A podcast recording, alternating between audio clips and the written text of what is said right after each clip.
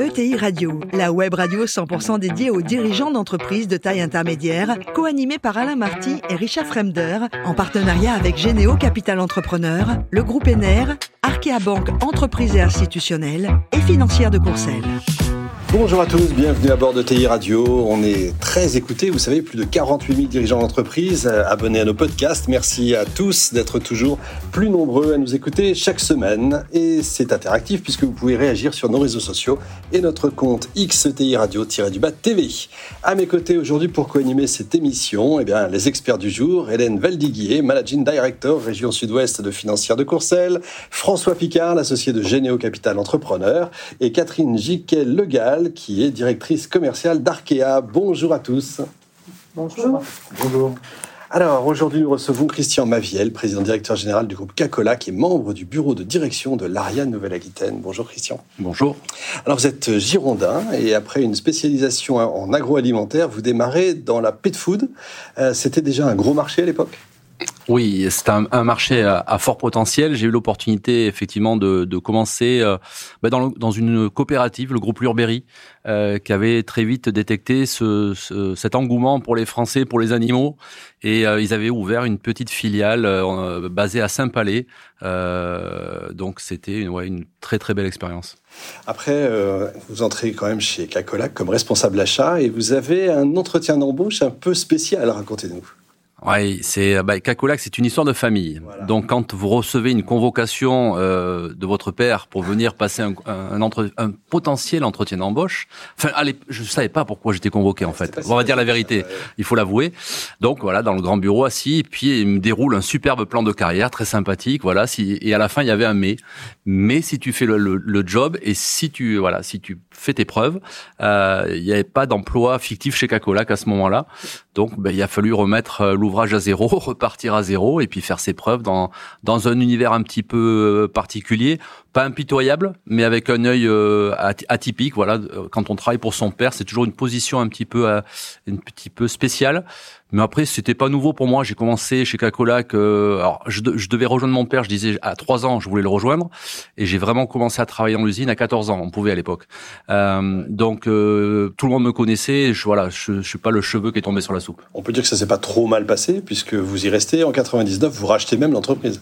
Alors ça n'a pas été un, un, un, long fleuve tranquille, effectivement. Il y, a eu, synthèse, hein. il y a eu quelques péripéties par là, plusieurs épisodes, mais euh, voilà, j'ai la la chance de pouvoir euh, dire que je suis pas que le fils d'eux et euh, j'ai fait mes preuves. Euh, ça a été ça a été compliqué à certains moments, mais avec toutes les équipes, on a fait un super boulot et notamment pour remettre la marque à sa place là où elle devait être, parce qu'elle a eu quelques années effectivement compliquées.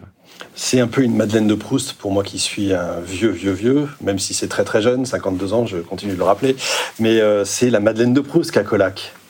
Est-ce que c'est compliqué d'avoir une marque comme ça euh, Est-ce qu'il faut la garder? Est-ce qu'il faut changer des choses?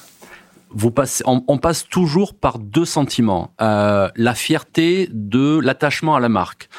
Il y a toujours un moment sympathique, il y a toujours un souvenir, une récompense quand j'étais jeune, j'avais droit à mon cacolac.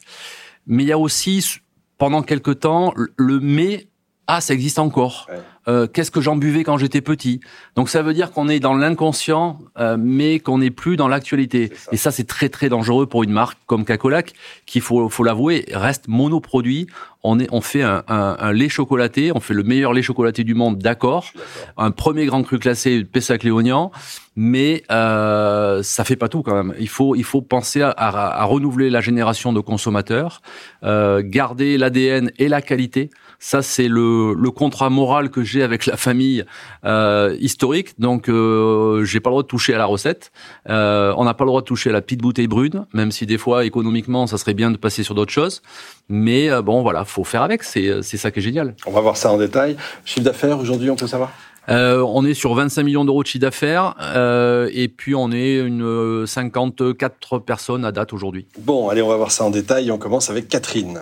Oui, alors comment on passe justement du lait euh, chocolaté à, du vin, puisque j'ai vu que vous faisiez de l'emballage de, également de grands crus et de vin. Donc comment on passe de, de cette célèbre marque de lait chocolaté à, de la vente en vin en canette? Pas dans la même bouteille, on est d'accord. Pas dans la même bouteille, on est d'accord. Alors oui, euh, le, plaisir d'allier euh, deux passions. Hein. Moi, je, je, suis né avec avec un pied dans un champ avec des vaches et puis un pied dans un dans un vignoble. C'est la, la, chance d'avoir eu cette famille. Euh, génial. Et puis, eh ben, le lait, ça, voilà, c'est le, démarrage. Et très vite, quand on reprend la société, on se dit, ok, euh, on analyse les forces et les faiblesses, on se dit comment on peut faire pour euh, que demain soit soit soit plus tranquille, si on peut dire ça. Euh, ben, on essaie de se diversifier. On avait un, savoir-faire industriel reconnu, euh, donc on avait euh, depuis très longtemps ben, diversifié l'activité en faisant du remplissage à façon pour d'autres sociétés dans l'univers du lait. C'était facile, c'était notre histoire, notre savoir-faire et notre cœur d'activité. Donc là, il n'y avait pas de, remise en question. Et, puis quand même, on regarde à côté, on se dit ouais sur les alcools, sur le vin, il y a quand même quelque chose à faire parce que bon, un emballage, ça reste le même. Euh, euh, de l'alcool ou du vin, c'est un liquide si on, si on est un, peu malin et un peu euh, humble, on va pouvoir le faire. Donc j'ai fait venir deux, trois copains qui sont œnologues et je leur ai dit, voilà, dans mon usine, est-ce que je peux le faire Et est-ce que je peux remplir du vin dans des canettes? Parce que tant qu'à faire quelque chose, des bouteilles, il y en a plein qui le font, mais faire quelque chose qui sorte un peu de l'ordinaire. Et puis voilà, c'est tout, tout bête. Hein. On a trouvé la, la bonne solution pour garantir la qualité de produit et faire en sorte que le conditionnement soit le plus neutre possible. Très bien. Et vous avez des bons résultats aujourd'hui de, des ventes de ces canettes On va dire qu'on a de bons résultats parce que je suis en train de, construire une usine, euh, une nouvelle usine spécialement dédiée pour ce concept et puis pour ces nouveaux emballages. Donc on, vient d'investir 10 millions d'euros qui seront, j'espère, opérationnels dans, allez, dans trois semaines pour démarrer les tests et on va dire au 1er janvier pour faire les premiers remplissages. François. Alors je suis pas euh, un connaisseur forcément de toute l'histoire de, Cacolac, mais il y a quelque chose qui a retenu mon attention, c'est que vous êtes une entreprise familiale, c'est une évidence. Et souvent, les entreprises familiales, quand elles accueillent des actionnaires tiers, et notamment des, acteurs de l'investissement comme Généo, eh ben, les fonds prennent un peu plus de place et le capital se rééquilibre. Et vous, c'est autre chose. Vous étiez une entreprise 100% familiale. Grâce à des fonds, vous avez racheté l'entreprise à ces à vos parents ou enfin aux membres de la famille. Et aujourd'hui, vous avez fait, le choix de redevenir 100% indépendant et de ne plus avoir de partenaire financier, ce qui est assez euh, singulier. Alors pourquoi tous ces choix? Et notamment, j'imagine que vos partenaires financiers vous ont apporté pas mal de choses. Pourquoi aujourd'hui vous dites je préfère avoir un capital 100% privé pour mener ma stratégie et c'est un... 3 heures. Non, non, simplement, mais c'est parce que c'est singulier. Il manque juste un petit, un petit épisode. En ah, 2011, effectivement, euh, mon père avait des graves problèmes de santé, fallait qu'il s'arrête. Donc, il, se porte comme un charme aujourd'hui. Donc, le choix était bon. Du coup, en famille, vous avez un ticket de loto qui s'agite devant les yeux de pas mal de monde. Et en fait, la, la famille a vendu 100% de la société en 2011. Donc, moi, j'ai eu la chance et l'opportunité de rester directeur du site et d'accompagner les repreneurs pendant euh, pendant quatre ans. Cet épisode-là que je voilà. Et c'est celui-là qui m'a forgé le caractère et qui m'a qui m'a fait devenir peut-être euh, un peu plus euh, un peu plus fou, euh, puisque fin 2014, quand leur aventure ben, a, a, a, mal tourné, euh, ben, il y a eu une opportunité de, de, de, de se positionner en tant que repreneur. Euh, donc, euh, bah, vous réfléchissez pas très vite. Hein. Enfin, le, week-end, euh, il va, il passe à 200 à l'heure. Vous allez voir votre père parce qu'il est, il, a pas remis les pieds pendant quatre ans à Léognan, là où est basé Cacolac aujourd'hui, parce que pour lui, c'était un gros échec de fondre la, société pour raison de santé. Et puis, et bien, à ce moment-là, il découvre, il découvre l'ampleur des, dégâts. Et puis il dit ah ouais, je comprends pourquoi tu étais stressé. Et puis il dit il n'y a pas de problème on va, on va, on va, on va, se positionner. Vous allez voir vos partenaires financiers qui vous disent OK, mais il y a le problème de Cacolac, c'est que l'image de Cacolac, elle est vachement entachée sur la, sur la place financière bordelaise.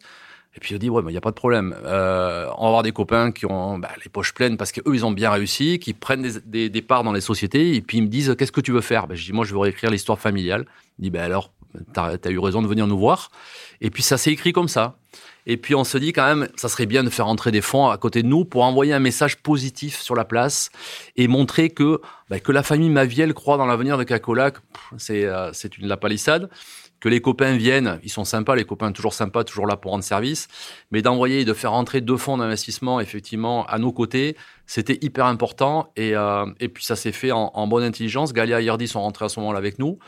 Et on les félicite. Et on les, on les remercie aussi parce que la, la cohabitation, tout a été écrit euh, dans le sens de on t'accompagne pour à un moment donné, tu nous dis quand, comment, mais euh, pouvoir réécrire l'histoire familiale en toute sérénité. Bon, ça s'est fait plus vite, ça s'est fait en quatre ans. C'est ça qui est, c'est ça qui est, assez génial. Et puis on a pu, on a pu passer à autre chose, quoi. C'est ça qui est bien. Hélène. Oui, alors moi, ce qui m'intéresse dans votre parcours, c'est le rachat de l'entreprise familiale, alors que finalement, il y a eu un épisode euh, de sortie de la famille. C'est assez insolite. Euh, aujourd'hui, vous êtes à la tête de cette euh, entreprise familiale. Est-ce que finalement, vous n'avez pas une grosse responsabilité en tant que dirigeant de cette entreprise qui a 70 ans?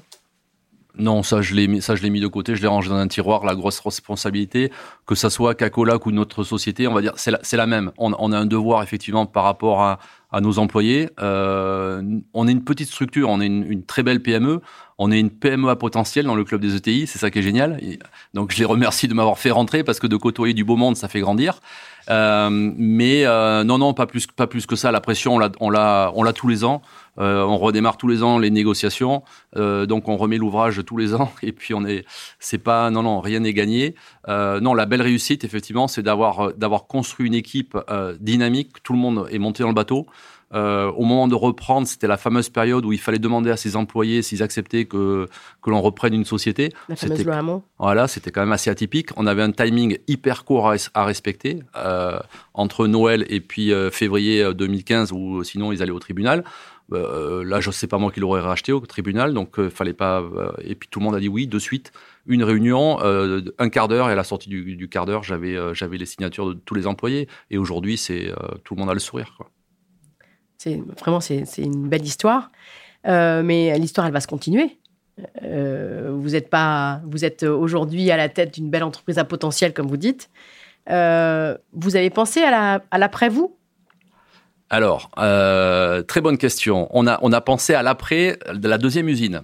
Euh, parce que Cacolac, moi j'aime bien le, définir comme un iceberg. Il y a une partie visible, c'est la marque, le, B2B dessous. Donc on a renforcé les fondations avec cette deuxième usine qui est en construction. Et, et, euh, et puis l'été étant, étant chaud, étant très chaud cette année, j'ai appris que mes fils se, se, se projetaient euh, éventuellement dans quelques temps et dans quelques années euh, pour reprendre la suite et que leur, leur challenge, c'était de travailler tous les deux alors que je ne les voyais absolument pas travailler tous les deux. Il y en a un qui est, en, finance, il est en formation chez EY, il apprend le métier et tout, il a, il a un très beau poste, donc c'est bien, il apprend les fondamentaux. L'autre, il papillonne, il est encore en école de commerce, ils ont sept ans d'écart. Bon, l'eau et la glace, le feu et la, glace, la glace, je sais pas, euh, mais on va voir, on va y travailler. Mais euh, sans, non, sans rire, dans, dans les trois ans à venir, faudra, faudra préparer ça. Moi aussi, j'ai le bel âge, j'ai 52 ans aussi, un superbe âge dynamique, mais il faut pas oublier ce, ce volet-là, c'est très très important. Mon oncle à l'époque l'avait anticipé et, euh, et, je ferai la même chose. Merci beaucoup Christian, formidable, effectivement formidable histoire et puis ça va continuer. Merci également à vous Catherine, Hélène et François. Fin de ce numéro de TI Radio, retrouvez tous nos podcasts sur notre site et suivez notre actualité sur nos comptes X et LinkedIn. On se retrouve mardi prochain 14h précise pour accueillir un nouveau dirigeant. L'invité de la semaine de ETI Radio, une production B2B Radio en partenariat avec Généo Capital Entrepreneur, le groupe ENER, Arkea Banque Entreprise et Institutionnelle et Financière de Courcelles.